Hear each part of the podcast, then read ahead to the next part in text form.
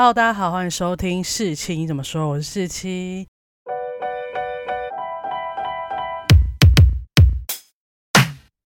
今天呢是久违的电影心得分享。那今天要讲的电影呢，就是《婴儿转运站》。《婴儿转运站》算是我近期第一部进电影院看的院线片了。它是由日本的有名的导演四之愈合，然后他编跟导。再就是一定要进电影院看的原因，就是它是由宋康昊、姜栋元、裴斗娜、李智恩，也就是 IU 跟李周胤一起演的这个豪华的阵容，你能不进电影院看吗？对，这部电影也是让宋康昊在今年获得坎城影展影帝的这部电影。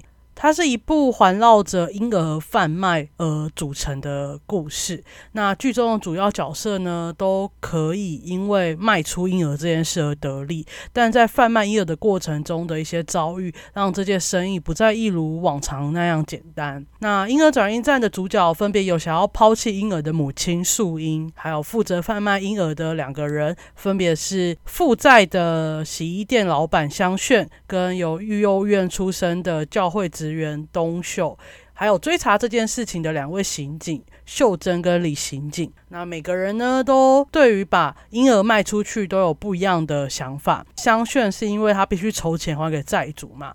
那东秀呢，就是他想要弥补他小时候被抛弃的遗憾。我觉得是这样，因为他的动机我没有那么明显的感觉到，但这可能是他卖婴儿这件事的动机。因为东秀呢，其实有点像把卖婴儿这件事情，把它看成帮这些小孩找更好的生活。因为他自己从育幼院出生，虽然他自己很喜欢育幼院，但他认为育幼出生要出人头地真的非常的难。他已经算是他们育幼院里面最出人头地的一个人，而且每个育幼院小孩都把他当成榜样，甚至有说出：如果你都回来了，那我不知道怎样才能走出育幼院。所以我觉得他的想法就是，既然育幼院出头那么难，那帮他们被抛弃的婴儿找到一些新的买家，也就是父母，说不定是一个更好的方法。那树英则是不想要他生出来这个小孩跟他过一样的不堪的生活。再来，两位刑警呢，就是他们需要他们卖出婴儿这件事情，他才可以现行犯逮捕他们，然后就是破这个案子。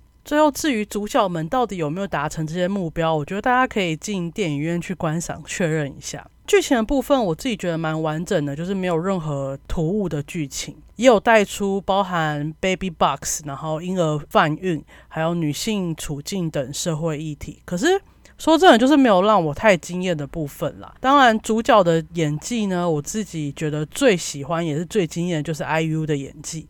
那我知道。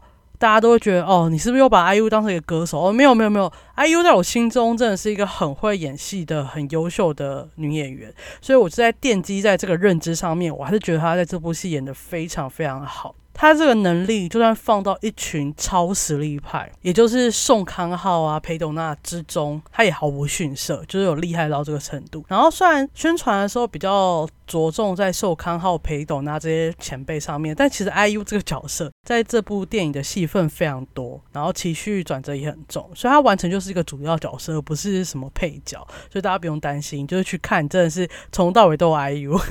那唯一小小可惜的地方，我觉得就是 IU。真的是太太太漂亮了！他剧中其实已经把打扮的非常符合他那时候的处境，就是不会让你觉得哇，她是个明星，她就是那样的女生，很悲惨的处境。但她一笑，这就是小笑一下，也不是那种开怀大，就小笑一下，动个嘴角，你就觉得哇靠，也太美了吧！然后你就会突然跳出一个角色。你就觉得啊，这好漂亮，但是他那个心境转换本来就应该要笑，他就是一个不得不笑的状态。我就必须讲，美就不是他的错，他真的就吃了太美这个亏。不过我觉得 IU 最厉害的就是他下一秒的眼神，又会把我拖回去他的那种悲惨的处境，所以我觉得这也是他在这部电影厉害的地方。第二个我最喜欢的演员呢，就是育幼院的孩子海静，他的存在就会让一些无聊。沉闷的片段有一些亮点，令人会心一笑。其实我觉得整部电影的笑点应该都是他给的吧。就算这是剧情安排的，但他的 tempo 啊，还有他讲出来的话，真的就是非常的符合那个笑点。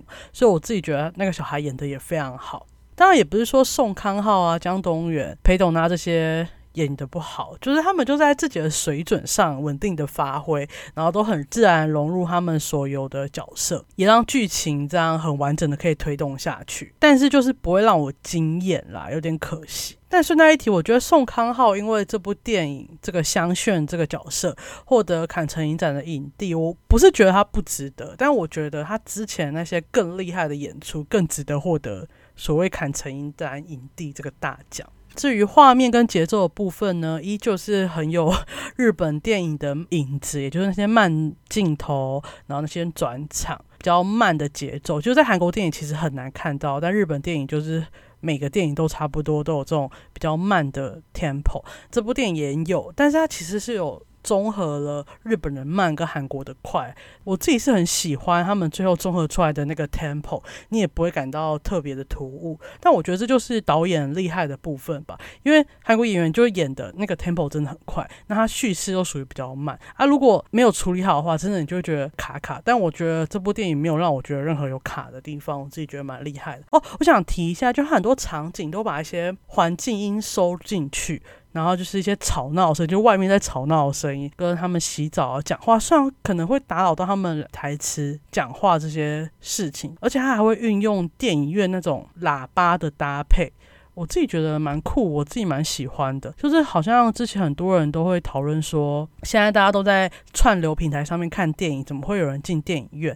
然后就有人说，因为进电影院会有这些搭配，这才叫做看电影，而不是你在串流平台上那种看电影，就是走一个喇叭出来，给人家感觉就会不一样。然后我就觉得这部电影有让我 get 到这个点，上一部让我觉得这个点可能是沙丘吧，就特别为了每个喇叭做特别的分布，让你深入情境到那个环境当中。那简单来说呢，《婴儿转运站》算是一部很好看的电影，但就是不会让你有太多的经验点。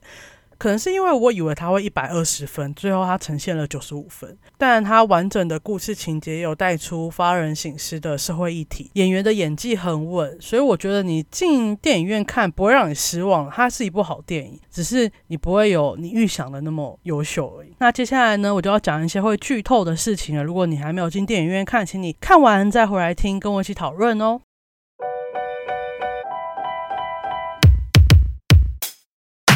我自己觉得，我这部电影里面最喜欢的是剧情推展当中演员抛出来的台词，那些疑问。就我自己有印象深刻的有几个，包含树英问刑警的：出生前把小孩打掉，跟出生后把小孩卖掉，哪个比较好？还有为什么抛弃婴儿都是妈妈的错？难道父亲不用负任何责任吗？在刑警自己也有。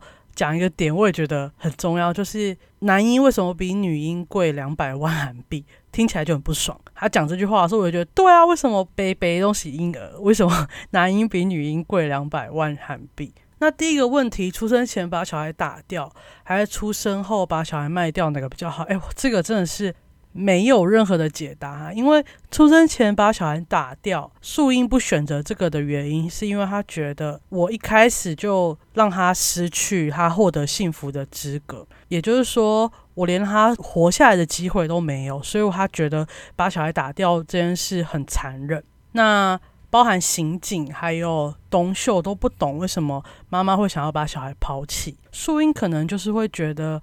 他至少来到这个世界上，他有机会得到更好的生活，所以他才把小孩放到教会。然后，当他知道他小孩可以被贩卖的时候，他也很努力的想要去找到更好的卖家来领养这个小孩。但说真的，在现在这个社会，生下来真的会有机会比较幸福吗？我也是抱持的一个很大的问号。如果不要引台湾了，我们就看。韩国来说，生下来如果你不是很有文化资本，或不是在一个大财阀的家庭，真的会活得比较幸福吗？可是有人说，你把他打掉，你就是没有让他有机会翻身的机会。但我也很想问，他生下来就可以翻身吗？就 这个问题，我真的是无解。那时候提出这个问题的时候，我真的是内心就是噔噔，这个问题我真的没想过，就不知道大家有什么想法。大家是觉得出生前把小孩打掉可以？对小孩比较好，还是出生后把它卖掉，让他卖到一个更好的家庭会比较好？但这个前提是他要卖到更好的家庭嘛，所以卖到哪里又不是他能决定的，所以这个问题啊，好多因素要考量，我真的是不知道该怎么抉择。那大家有什么想法呢？然后第二个呢，就是为什么弃婴都是妈妈的错？哎，这个真的是也很生气，就是会生出个小孩。总不会是妈妈自己自体繁衍吧？一定是有男人有女人才能生出一个小孩嘛？那树英，它其实这部分我不知道电影其实没有交代的特别清楚，那它主要就是跟一个有妇之夫发生关系生出来的小孩。